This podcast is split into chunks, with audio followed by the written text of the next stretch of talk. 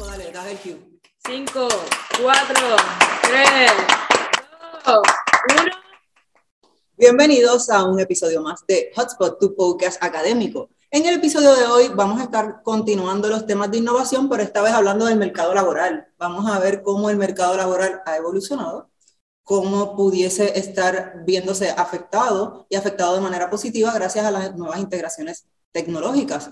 Vamos a, tenemos de invitada a Kaylee Vázquez, nuestra coordinadora de educación continua, quien estará atendiendo estos temas emergentes de, los, de las profesiones, temas que debemos atender eh, de manera eh, ágil, de, verdad, de manera eficiente en los próximos meses. También nos acompaña Jesús Báez. Saludos. Jesús Báez y el agrónomo César Ramírez, una vez más con nosotros. Bienvenidos, bienvenidos a todos.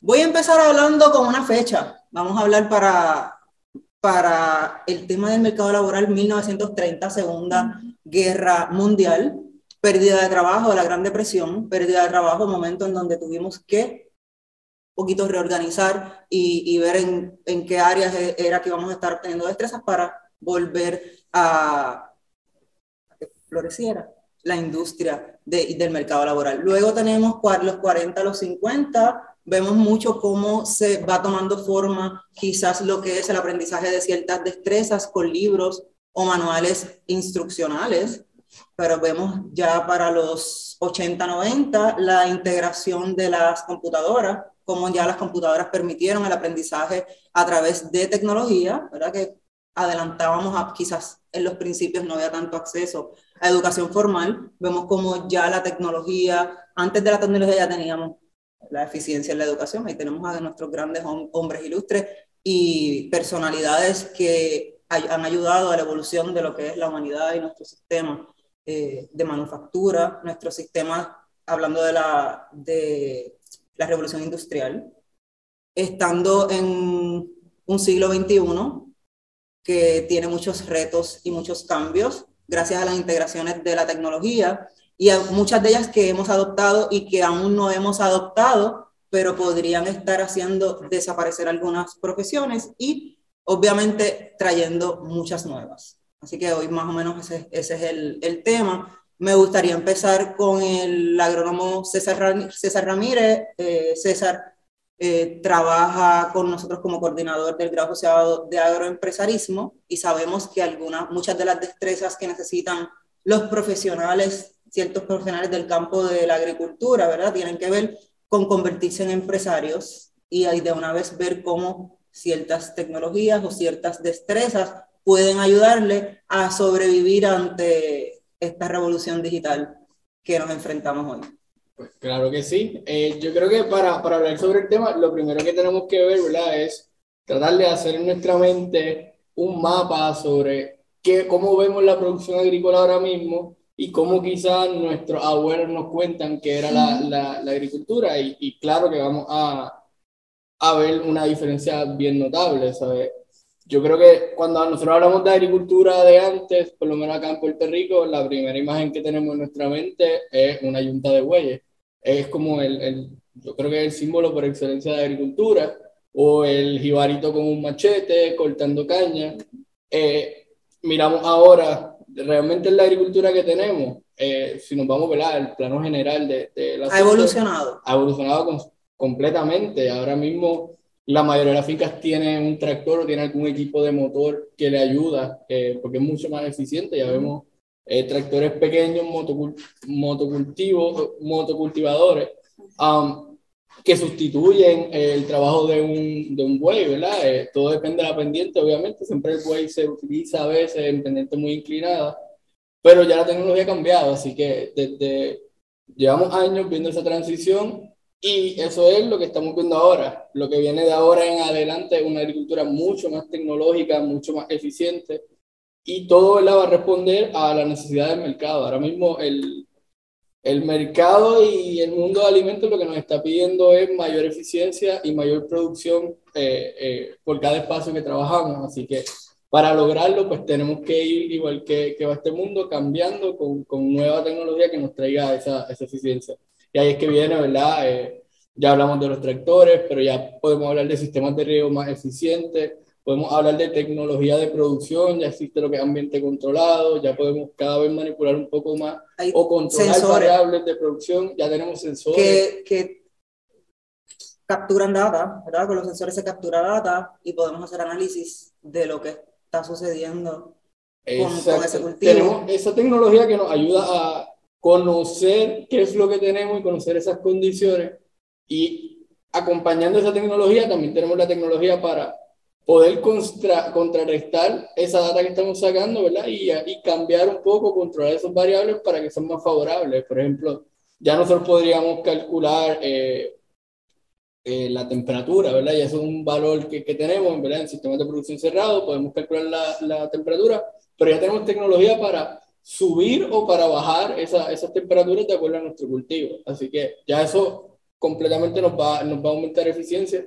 y nos va a llevar a, a que es lo que queremos, eh, cada vez sembrar más en cualquier temporada. Y eso es la ventaja que nos dan los, los, cultivos bajo, ¿verdad? Con, bajo ambiente controlado, y es que nos permite cultivar no, no solamente las estaciones más favorables para el cultivo, sino extender un poco esa, esas temporadas de cosecha y pues lo que nos trae más producto, mayor rendimiento y, y, la disponibilidad de producto va a estar siempre o, mayor eh, tiempo. Yo vi en un video hace como dos semanas, hablamos mucho con el agrónomo sobre los temas de, de agricultura y alimentación, un brazo mecánico que, recogí, que recoge chinas, chinas o naranja, eh, y las recoge, hacen como un tipo enredadera, o como una pared llena de, del fruto, y ese brazo va capturando y echándolo en un basket, ¿verdad? La ventaja que tiene eso, y es que, ¿verdad? Algo que nos ayuda mucho, es que tú puedes calibrar ese brazo, esa tecnología, ¿verdad? En su momento se va a poder calibrar para que puedas escoger la China como yo la prefiero escoger. Mm. Eh, quizá en el término de maduración más óptimo, menos óptimo, eh, ¿sabes? Porque dependiendo del mercado nos va, nos va a Ahí tenemos automatización, que es el brazo, Machine Learning, inteligencia artificial, que es la información que le estás dando de cuál fruto coger.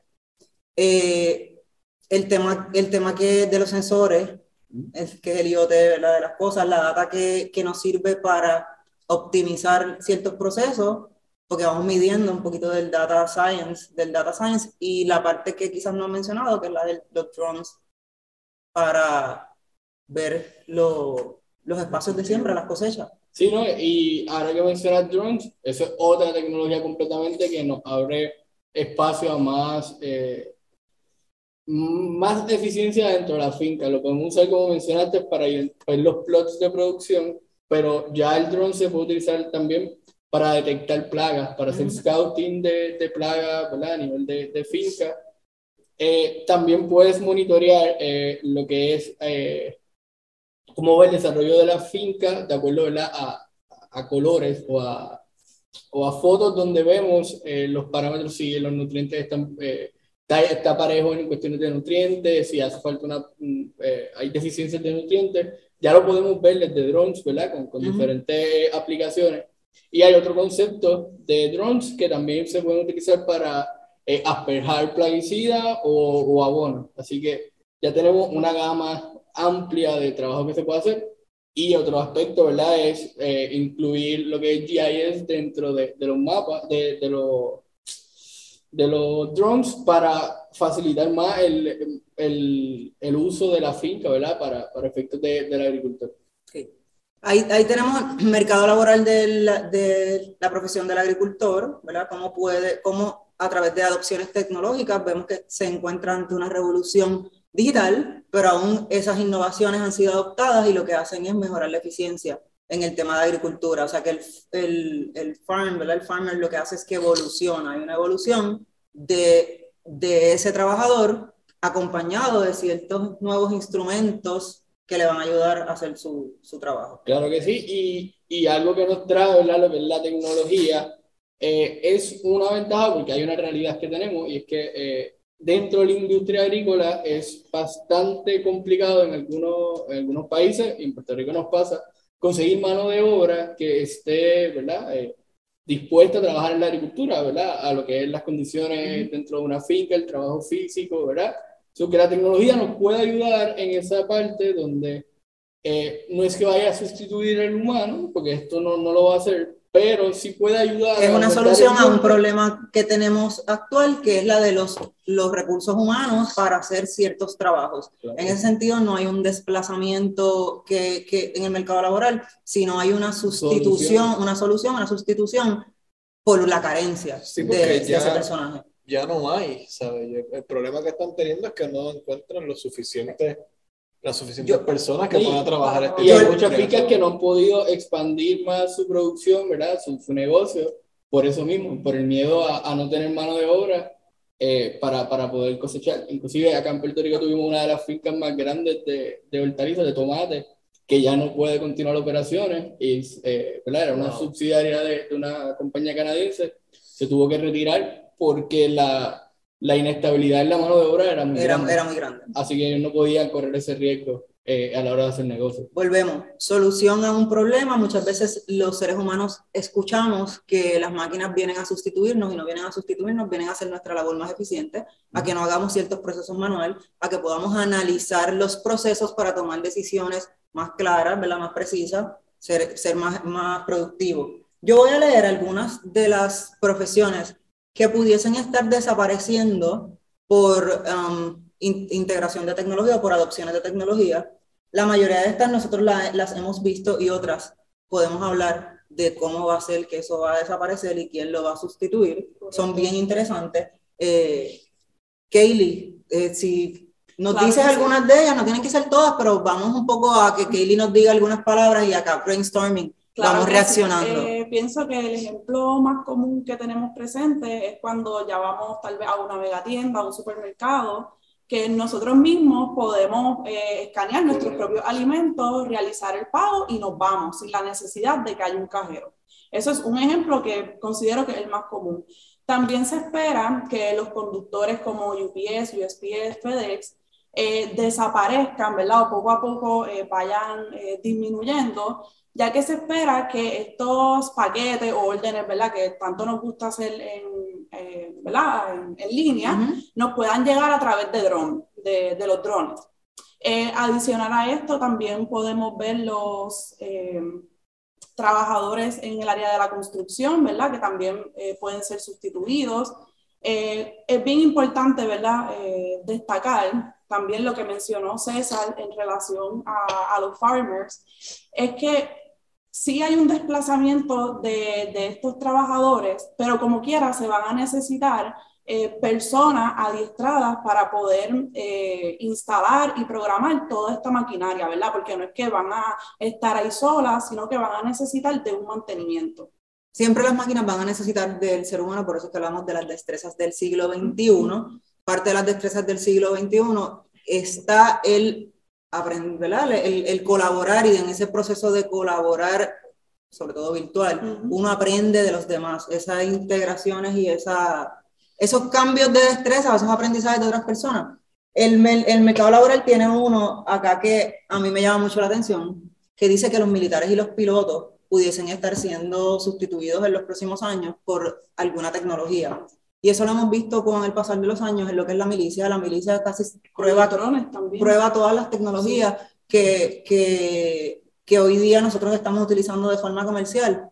Veamos el tema de los drones, como tú, mencionas, el drone para nosotros tiene una forma de verse, uno sabe lo que es un drone. Pero en la milicia no todos los drones son así. Y los control remotos de guiar un drone no es el mismo que tú ves en la milicia. A veces un equipo de videojuegos se convierte en el control para que el enemigo, si tú estás en un área rastreando, la espía, no sepa que tú estás guiando un drone. A veces el drone puede ser un pajarito. Sí, ese tipo de, de, cosas las hemos visto, o sea, que los militares, lo que son de, de la profesión que más atento está o que más um, facilidad tiene de probar tecnologías que a nosotros los civiles todavía no, no nos ha llegado. sí, ellos siempre han, tenido las tecnologías antes de... Pero entonces estamos hablando que los militares y pilotos pudiesen desaparecer. En el tema de los pilotos, en el tema de los militares es igual que los guardias, en, los oficiales de seguridad en Dubái, que ya vemos robots. En Dubái desde el año 2017 hay un robot que está programado para ofensores sexuales. O sea que ese robot detecta tiene unas tecnologías que detecta dónde están los ofensores sexuales. Yo me imagino que del 2017 hacia acá, esa es una tecnología que ha evolucionado muchísimo, viendo a Dubái como uno de los pioneros en muchísimas de estas tecnologías e innovaciones. El caso de los pilotos. Recuerdo también para el 2017, que es un momento donde todos estos cambios, si ustedes ven el 2017, el 2017 comenzó bien fuerte la realidad virtual, comenzó bien fuerte la impresión 3D, comenzamos de nuevo a escuchar la realidad aumentada, eh, los drones. Es como que todo llegó de momento y desde el 2017 para acá se sabía que en el 2022, 2025, 2030 vamos a estar eh, teniendo leyes que nos dice que los carros van a ser menos carros de gasolina, que van a ser más los carros ¿verdad? también inteligentes, que vamos a tener autopilot, pues piensa en los pilotos. Tenemos el tema del sensor del cerebro, que ya se ha estado a prueba por años, el sensor del cerebro, lo que te permite es controlar con tu mente ciertos hardwares. Se habla de que ese mismo sistema, con, y veamos qué es lo que está haciendo los Musk con. Así que se habla de que los pilotos pudiesen estar conduciendo eh, los aviones en un futuro muy cercano con la mente. O sea que hay un nuevo readiestramiento de una tecnología al piloto, no hay una sustitución del piloto a menos que entonces nos decidamos poner en piloto automático, como hacemos con los botes. Lo que hacemos con los botes y que todo sea, ¿verdad? Que me imagino que sí, porque ya se puede hacer con otro tipo de transporte. Así que podríamos estar viendo vehículos, botes, aviones, que se conducen solos. Para eso también tenemos por ahí un proyecto de cartografía donde se están cartografiando todos los océanos que hace muchos años no se hacen. Y si miramos, es algo que es necesario para estas tecnologías. Porque si yo voy a conducir solo, yo necesito tener una buena cartografía, de lo, del, por ejemplo, en el caso de los mares, que todo cambia, que se mueve, que, que, es la naturaleza, ¿verdad? Este, así que, que el mercado laboral sí está evolucionando, igual que evolucionó cuando la Segunda Guerra Mundial, igual que evolucionó cuando la Revolución Industrial, estamos ante una revolución digital. Acá lo que estamos hablando es de adoptar las tecnologías como ciudadano, como profesional, para yo seguir en esa ola esa ola, muchas, por lo menos yo he vivido algunas olitas de esas que se ríen.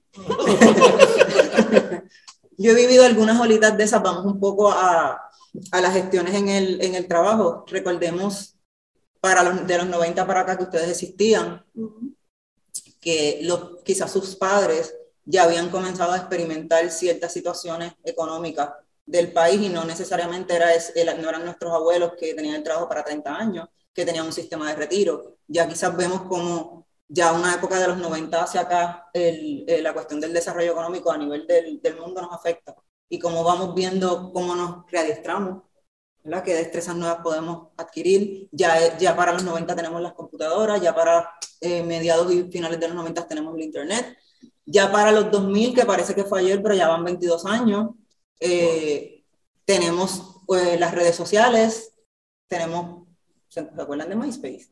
Claro, los otros días estábamos nosotros. Los otros días estaban ustedes en MySpace y quizás para muchos de ustedes fueron los principios del HTML. el embed code. El embed code. Yo no lo sabía, pero sí. lo hacías. En el momento no sabía que, estabas programando. Código HTML pero sí sabíamos, ah, sí, yo quiero ponerle este template mío, yo voy aquí, con este código y lo paso acá. That's no sabíamos lo que era. ¿eh? Vamos a, ver cómo entonces MySpace desaparece, apareció bien rápido y desapareció, y vemos Facebook, vemos Facebook como 2007, yo estoy dando algunas fechas aproximadas, pero entonces vemos Facebook 2017 y vemos un Facebook al 2016 en las elecciones que ganó Donald Trump. O sea, básicamente una década en donde ya comienza a verse en grandes problemas por la situación, por la cuestión de, los, de, de datos. La cuestión de datos te trae una nueva profesión, el Big Data Analytics. O sea, vamos mirando esas cosas que van apareciendo y hay unas profesiones que identificamos. O sea, cuando MySpace y cuando Facebook y todo lo que ha surgido detrás con el comercio electrónico de Amazon, con la forma de pago de PayPal, y todas estas cosas se van uniendo y tú tienes el nuevo mundo de comercio electrónico. Sí, porque de ahí surgen unas nuevas profesiones, de esas redes sociales. Esto... Tienes el community manager, el social manager, el productor de contenido, el copywriter. eso fue lo que me vino a la mente, de cómo otra industria que ha cambiado, publicidad. La publicidad. Mercadeo, que en algún momento tú, o sea, tú pudiste haber estudiado para hacer arte gráfico un poquito más a mano. Como ¿Por qué me lo dices a mí? No, en general. En general, ¿eh? en general, no, no. Sí, estudié mi, mi bachillerato en comunicaciones y sí estudié con serigrafía cuando cogí una clase de computadora. Mi mamá, mi madre, ella estudió lo que viene siendo, no sé si ahora es un artista gráfico en aquellos años. Cuando no artes era- plásticas. Cuando no era gráfico. Y ella hace letrero y te sabe reconocer qué debe llevar un letrero para comunicar y todas esas cosas que van más allá de alguien que sabe comunicar para pero no pasó a lo digital. Y entonces los artistas gráficos fueron desapareciendo porque ahora es community manager, como tú dices. Ya no es quien me haga un arte, ahora es quien me maneje la... Me ahogué. ¿Quién? Ahora es quién quien me analiza la, la data la también? data, me No sé si la fue por, la, el cuestionamiento este de que tiene que ver con edades que me ahogué. Me disculpan. No, no, sé que estás aquí en desventaja, pero... Eh, Yo estoy en ventaja, no estoy en desventaja. Yo estoy en ventaja porque tengo más conocimiento. ah, claro, Y el claro. conocimiento es poder. Sí, eso Y tenemos que educarnos para eso. Así que yo no he desaprovechado el tiempo. So que puedo entender que si hay una gran evolución. Yo recuerdo en cuestión del arte. Estamos hablando de mi idea, los colores, dibujar. Y ahora estamos Ujú. hablando de que lo tenemos aquí en el STEM Success Center, tenemos el brazo mecánico que dibuja. Sí, Ah, o O sea, que, que ya yo lo programo y le digo, escribe César Ramírez. Escribe César Ramírez y añádele una mate de plátano.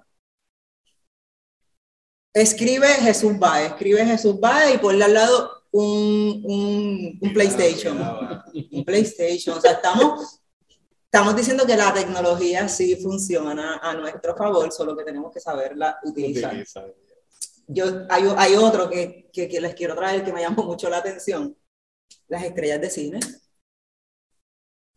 ¿A, a dónde vamos? a- ¿Cómo es que las estrellas de cine, que estamos hablando de muchísimos años del cine, Este, a mí, cómo es que van a desaparecer? a mí esa me, cuando vi eso me voló la cabeza, ustedes saben que yo soy bien hardcore con estas Sí, con cosas las de, películas. de películas y cine.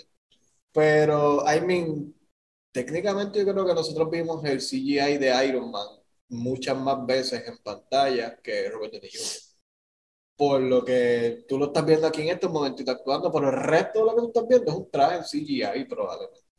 Y vemos la película entera, y él está peleando contra este otro cosa violeta en CGI que tampoco está ahí ni, ni es O sea que tú entiendes que cada vez las películas van a ser, van a tener más ficción, van a utilizar más tecnología, y en Sí. ese sentido, pues, ¿cómo es que el, el, es que yo, el movie star, o sea, Ajá. cómo es que, que se pierde? El, o es que vamos a llegar al holograma, vamos a llegar a la realidad virtual, no vamos sé, a llegar a la realidad por eso me sorprende aumentada. porque todavía necesitamos el movie star o mínimo alguien que haga la voz. Hay un montón de películas animadas y alguien tiene que hacer la voz. Pero perdemos cinematografía, el arte de jugar con la luz, de estar en un sitio. Porque ahora es Sí, digital. Porque Porque ahora ahora es es digital, todo ahora digital. es un estudio, sí. Sí, esas cositas se van perdiendo. Ver una película con una luz natural que es algo bien raro de ver en esta. Pero quizás se logra con la tecnología. No, bueno, se logra. Mira, Mandalorian, ellos crearon un estudio vuelta redonda, como quien dice, que tú tienes pantallas en el techo, al frente casi completo y atrás. Y un super avance que ellos tuvieron es que tú no, si tú tenías una pantalla verde o azul, tú no podías tener a alguien con algo niquelado o con algo que rebote, porque la pantalla se va a ver. Y su personaje tiene un casco y una armadura totalmente eh, plateado o aniquilado o algo así. Porque como ellos ya crearon un set entero de que tú ves el sol, tú ves la tierra, tú ves todo. Se refleja vuelta redonda en la persona. So ya ellos están haciendo eso a nivel estudio. Por ahí sí.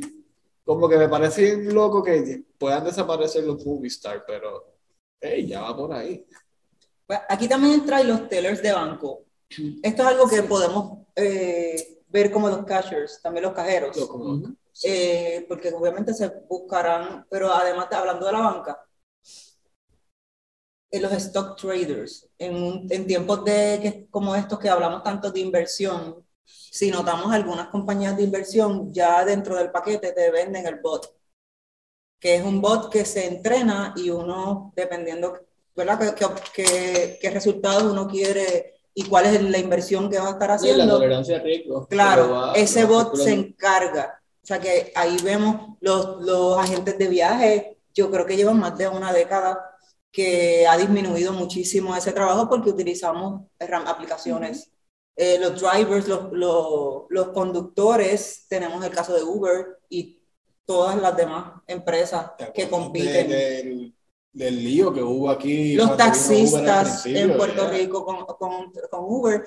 Luego hemos, hemos visto, sí, hay un que es natural, que tiene que haber una resistencia, porque lo que sucede es que las adopciones tecnológicas hacen cambios muy disruptivos. Entonces, esa es la importancia de, de estos episodios que estamos grabando y de muchos de los trabajos que hacemos acá desde The University, y es que tenemos que concienciar a nuestra comunidad a tiempo y ser consistentes con los temas, que hay una nueva ciudadanía digital, que hay unas nuevas oportunidades que, a- que trae la adopción de la tecnología, que hay destrezas que aprender, que no podemos esperar que de un grado académico salgamos con todas las destrezas, porque todos los días Sí, hay una nuevas evolución. hay una revolución. Así que como institución educativa, a nosotros lo que nos corresponde es, obviamente, alinear nuestros currículos como ya lo hemos hecho, con, con una revisión para las destrezas del siglo XXI y para muchísimas de las tecnologías que hemos hablado. Pero a través del área de educación continua es donde nosotros tenemos que estar mostrándole a nuestra comunidad una y otra vez cómo deben reaprender y adiestrarse. Correcto. Y también lo bueno es que son normalmente cursos cortos, ¿verdad? Que no es algo que te va estar tomando un año. Eh, probablemente te puedes readiestrar tal vez un mes, dos meses, ¿verdad? Que, que se hace en poco tiempo y esa, esa puede ser una de las diferencias de un programa académico con la educación continua. Con la educación continua básicamente te estás actualizando, probablemente en tu misma profesión. Yo les voy a leer ahora 15 están en inglés de las industrias de mayor crecimiento para el futuro. Afortunadamente no nos vamos a sentir tan lejos de la realidad de University porque por ahí vamos, sobre todo aquí en el STEM Center, con el bachillerato de programación, el de mecatrónica y el resto de nuestra, de nuestra oferta académica en tecnología. Energía renovable. El Internet de las Cosas, mejor conocido como el IoT. E-learning. No hay parte del mundo que hoy no diga e-learning, educación a distancia, híbrida, educación flexible. Esos son temas que todos hemos escuchado, que cada padre, madre, abuelo, tío de familia que ha tenido que manejar el asunto de los niños en el hogar tomando clases, hasta nosotros, las- nosotros en las instituciones educativas, donde hemos tenido que transformarnos de manera súper rápida para poder estar en, en este mundo. Artificial Intelligence. Nosotros vivimos ya con la inteligencia artificial de nuestro Virtual Assistant, Siri, Alexa eh, y todo el resto de la, de la gama de, de asistentes, cloud computing. Nosotros trabajamos en la nube, En la- ¿verdad? sí, Todo el tiempo. Ya no andamos ni con un pendrive. Cuando andamos buscando uno para usar los printer 3D, a veces ni aparecen, porque no es algo que, que, que lo que Para- tenemos que y hablar. ni 3D para imprimir allí siempre tenemos un lío. Un lío. no hay pendrive. Drones, los drones, un vehículo no tripulado, ¿verdad? Los drones en el 2017 también se comenzó la- el, la- el que se patentizara, el se licenciara, el que en Dubái pudiesen tener el primer taxi drone. Ese mismo ejercicio lo ha hecho, me parece que AT&T en Nueva York con alguna, creo que con Uber, Sí. que hubo una unión de una empresa de telecomunicación con Uber para comenzar a dar servicios con vehículos no tripulados, los drones gigantes, eh, a partir del año 2025, 24, 25, si no me equivoco, no sé cuán adelantado o retrasado este, esa intención, pero es bien valiosa porque estamos hablando de ya conducir los drones, pero ya el drone es un taxi también, son más grandes. Eh, blockchain technology. ¿Cuánto del blockchain technology? ¿Para qué nos sirve blockchain? Lo primero que todos, cuando dicen blockchain, reconocemos que es Cripto y. criptomonedas, las divisas digitales. que- Porque el blockchain nos va a permitir eh, mayor seguridad eh, y originalidad de tanto la moneda, en el caso de monedas virtuales, como procesamientos de e-government, documentación, eh, propiedad intelectual, obras, you name it. O sea, que vamos a estar en una red más segura, más segura, ¿verdad? Más segura hasta que todos entendamos, nos estabilicemos y lo adoptemos, que el bien y el mal siempre existe y, y se seguir continuará, hay gente buscando continuarán las innovaciones. Aquí tengo el tema del cybersecurity, que es tan importante para toda la comunidad, el no regalar sus datos, el, el um, utilizar contraseñas seguras de muchos caracteres que incluya signos de la caracteres, números, mayúsculas, nombre de los que no utilicen fechas de nacimiento. Es, esa es una de las partes más importantes, el, lo que son las contraseñas. No tenerlas anotadas, eh, guardadas en, las, en, los computadores, también es muy importante. Nanotecnología. En cuestión de la nanotecnología estuvimos viendo hace unos días en salud. El que se va a lograr implantar en el cerebro para arreglar, por ejemplo, Alzheimer, eh, implantar um, recuerdos perdidos. Que, no sé, vi, vi, algo en estos días aquí en Puerto Rico, no recuerdo, probablemente era en Mayagüez, pero vi aquí en Puerto Rico que ya hay, eh, están trabajando o, o, haciendo la investigación para con nanotecnología resolver problemas, eh, no solamente ver en el cerebro, supongamos que tienen triste, tienes algo, una rodilla o algo, y por ahí ellos te pueden eh, meter los robocitos eso y te pueden arreglar. Si es que tu cuerpo no está produciendo algo y eso es lo que te causa problemas porque tienes que tener estas vitaminas, whatever, como que todas esas cositas, se, ellos están intentando resolverlas con nanotecnología. Y aquí en Puerto Rico se está investigando con eso. Realidad aumentada, robótica, realidad virtual, impresión 3D. Cuatro temas que se enseñan aquí en el STEM Center, que tenemos los laboratorios con los equipos. vuelvo y repito, realidad aumentada, robótica, realidad virtual, impresión 3D. En cuestión de impresión 3D, ya hablamos en, un episodio, en, otro de nuestros episodios sobre impresión 3D, de las misiones al espacio y cómo la impresión 3D es protagonista de esas misiones al espacio, por decir ¿verdad? cosas grandes que van a estar sucediendo en cuestión de sociedad ya eh, en la Tierra donde todavía vivimos ha sido adoptada la impresión 3D. Por si este podcast no lo, lo, escuchan allá en Marte en algunos años, que sepan que desde aquí, desde la Tierra, estamos estos terrícolas eh, visionarios hablando sobre temas de, de adopciones tecnológicas en el espacio. En el tema de la realidad aumentada, se dice que la realidad aumentada va a tener mayor vigencia que la realidad eh, virtual la realidad virtual bien, data de principios del siglo XX, no es del siglo XXI. Yo creo, ¿tú te acuerdas de una muchacha que era como unos conciertos? Yo no sé si era Japón. Es en Oriente. Eh, es, eh, lo recordé ahorita cuando dije que los movie stars se dice que va a desaparecer. Va a desaparecer. Y es que ya una niña me mostró hace unos años en una sala de clase que ella estaba acompañando a su papá. Yo estaba hablando de realidad aumentada en un curso y la niña me muestra un video en YouTube de un grupo musical que ella seguía y sus conciertos eran hologramas. Era una, una muchacha, creo, la, la del holograma. Y esa personalidad era un artista que llenaba estadios. Y la persona obviamente no estaba ahí. Es un holograma. Ah, bueno. Porque antes estaba Gorilas, no sé si Sí, pero Gorilas son characters. Sí. Todavía está Sí, sí. Sí, pero son characters. En este caso estamos hablando de holograma. O sea, de la figura de, de, de César, ahí nosotros manipulado por el programador, el creativo, el, esa persona que está detrás manejando. O sea, que, que un manager, por ejemplo, una persona con destrezas de tecnología de realidad, um, obviamente de realidad aumentada, y tiene que ser creativo. Hay cosas que no van a cambiar. O sea, la creatividad el, el, que tengamos esa destreza, ¿verdad? De ser creativo nos va a permitir conseguirle solución a, muchísimos problemas. Y en este caso ya no existiría necesariamente el manager, sino que el que maneja este holograma, el que lo desarrolla, sería ya ese manejo y ahí hay un muy, muy Gana el artista que llena el estadio Y, los que lo hicieron posible, o sea, los que desarrollaron la idea. Eso, es, y cuando hagan música, esos split sheets deben ser gigantescos también para dividir la, la monetización de esa propiedad intelectual artística.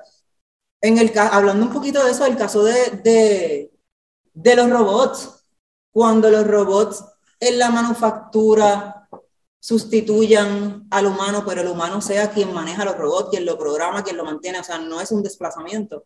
Pero hablemos de la manufactura, los robots, las economías y las contribuciones. ¿Cómo podemos visualizar esa parte? Si el robot es quien trabaja, no el humano, ¿qué hacemos para, para las contribuciones? ¿Quién paga contribuciones? o sea, no vamos a pagar contribuciones si los robots trabajan. Es una, una pregunta importante. Yo he leído sobre el tema y se dice que se le va a imponer el pago de contribuciones a los dueños de los robots.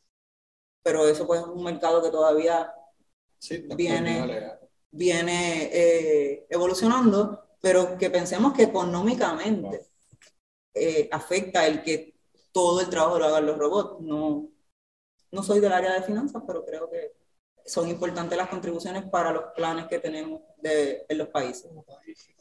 3D printing, que como dije, lo mencioné ahorita, el data science, lo mencionaba ahorita César, el agrónomo. Tenemos los printers detrás.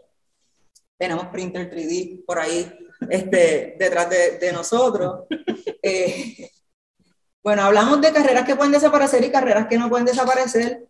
Lo importante es que sepamos que va, en algún mundo virtual vamos a vivir, en algún mundo presencial con alguna presencia virtual, por lo que estamos viendo de los metaversos, las realidades virtuales, realidades aumentadas, y que tenemos que estar muy pendientes para que la tecnología no nos invalide, porque no es que la tecnología viene a sustituirnos, es que la tecnología nos va a acompañar siempre y cuando nosotros aprendamos, eh, tengamos destrezas para manejarla. Así que no permitamos que la tecnología nos invalide, vamos a aprender a través de educación continua, a través de educación formal en tecnología, el área de agroempresarismo, las áreas de, de medios digitales que nosotros también tenemos acá en DUI, áreas de educación, administración. Yo le veo a, nuestra, a nuestros programas de educación muchísimo eh, futuro, porque nos, aquí estamos en una industria educativa, nosotros somos muy creativos, muy visionarios, adoptamos tecnología, así que podemos sacar buenos. Sí, mencionaste varias tecnologías que aquí ya la... Muy buenos maestros eh, de educación acá con destrezas de STEM y muchos otros profesionales también de esa área. Las áreas de, de sistema de oficina, vamos a trabajar mucho con eh, virtual, asistentes virtuales, que es una de las profesiones que está en,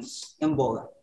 Así que si, si no tenemos alguna área de exploración del mercado laboral, vimos un poco Segunda Guerra Mundial, revolución industrial, la revolución digital que estamos ahora, la necesidad de aprendizaje, porque va muy, muy, muy, rápido.